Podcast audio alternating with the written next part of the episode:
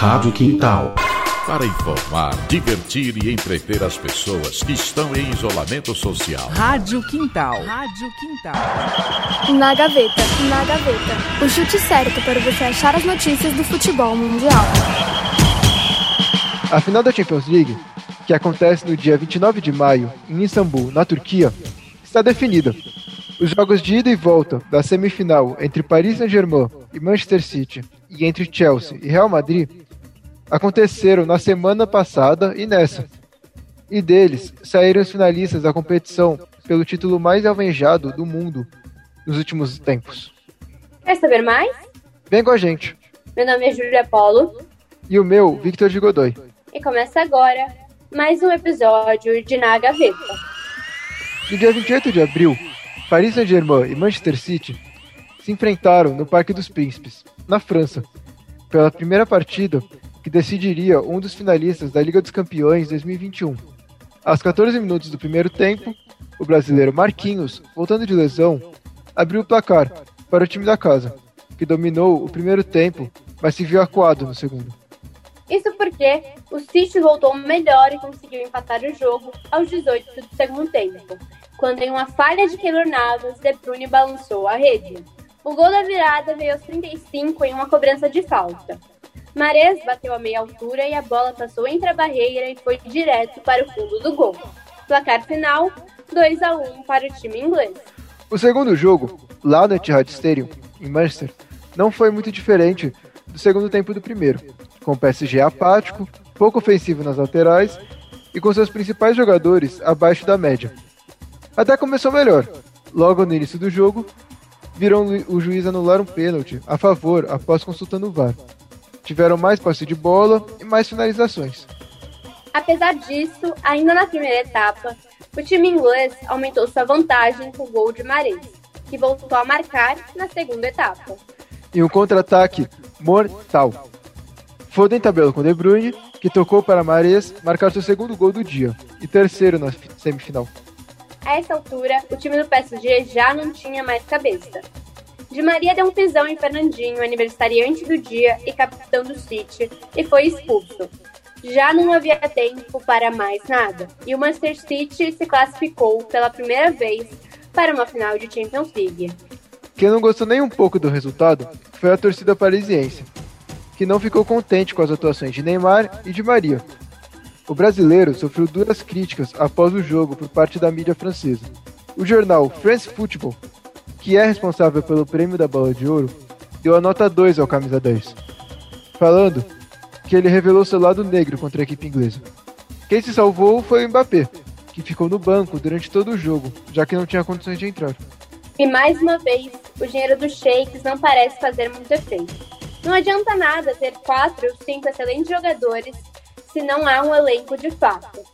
Do que adianta ter duas das melhores peças ofensivas no futebol mundial hoje se tem um resto de elenco de maioria medíocre, sem laterais ou meias de qualidade? E agora vamos virar o jogo. E para outra chave. Indo direto ao ponto, passou o time de melhor fase, o Chelsea, que superou o Real Madrid no placar agregado de 3 a 1 e vai em busca do seu segundo título em um jogo único. Dito isso, podemos destrinchar o caminho que levou o time londrino à final. Então, vamos lá. No primeiro jogo, apesar da superioridade inglesa no estádio Alfredo Di Stefano, na Espanha, o jogo ficou empatado em 1 a 1. Com a bola rolando, o time dirigido por Thomas Tuchel foi mais objetivo, tendo cinco vezes mais chutes atingindo a meta do time de Madrid. O gol do Chelsea saiu aos 14 minutos do primeiro tempo com um golaço. O lance começou com um belo lançamento do zagueiro alemão Rudiger, que achou o estadunidense Pulisic, que teve muita calma na frente do goleiro Courtois. Driblou e fez o gol. A reação do Real, que garantiu a emoção para o segundo jogo, veio 15 minutos depois, aos 29 minutos, também no primeiro tempo, com outro golaço. Desta vez, o lançamento teve origem na bola parada, em um escanteio o time dirigido pelo francês Zinedine Zidane fez uma jogada ensaiada, que Marcelo cruzou para os brasileiros Casemiro e Éder Militão ajeitarem para o francês Benzema dominar a bola e virar um belo voleio, sem chances para Mendy. Com esse gol, o placar final ficou empatado com ambos os times com muitas chances de classificação. Indo para o segundo jogo em Londres, no Stamford Bridge, muita expectativa foi criada em cima dessa partida. A camisa madridista iria pesar ou os jovens ingleses iriam brilhar? No final, a juventude ganhou. E com uma vitória com V maiúsculo por 2 a 0, o Chelsea garantiu sua vaga na final. Zidane tentou inovar, instalando Hazard e Vinícius Júnior em campo. Com isso, o brasileiro teve que mudar o papel que vinha desempenhando. Se antes ele era uma válvula de escape para os contra-ataques, agora ele foi jogado para a direita, cumprindo mais um papel de ala do que de ponta, ajudando na recomposição da defesa de três zagueiros, compostas pelo Militão e os espanhóis Nacho e Sérgio Ramos, que voltou de lesão.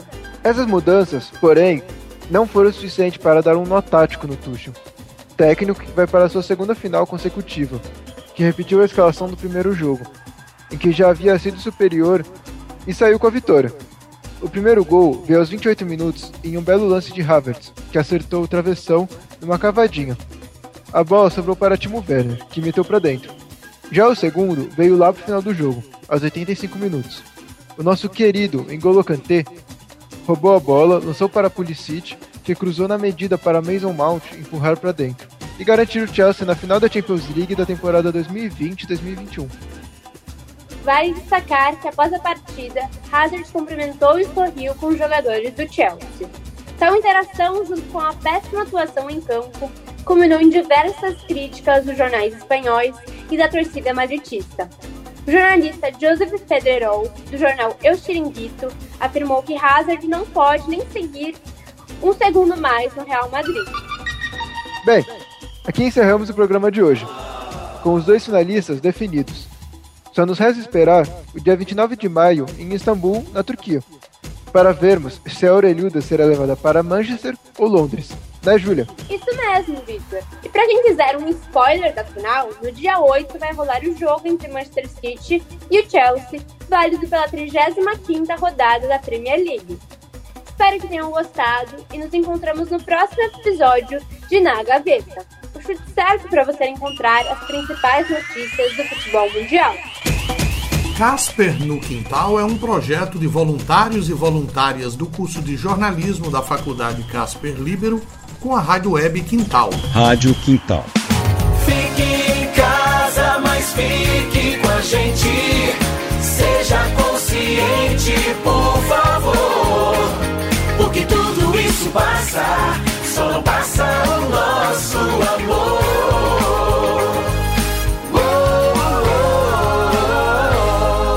Rádio Quintal.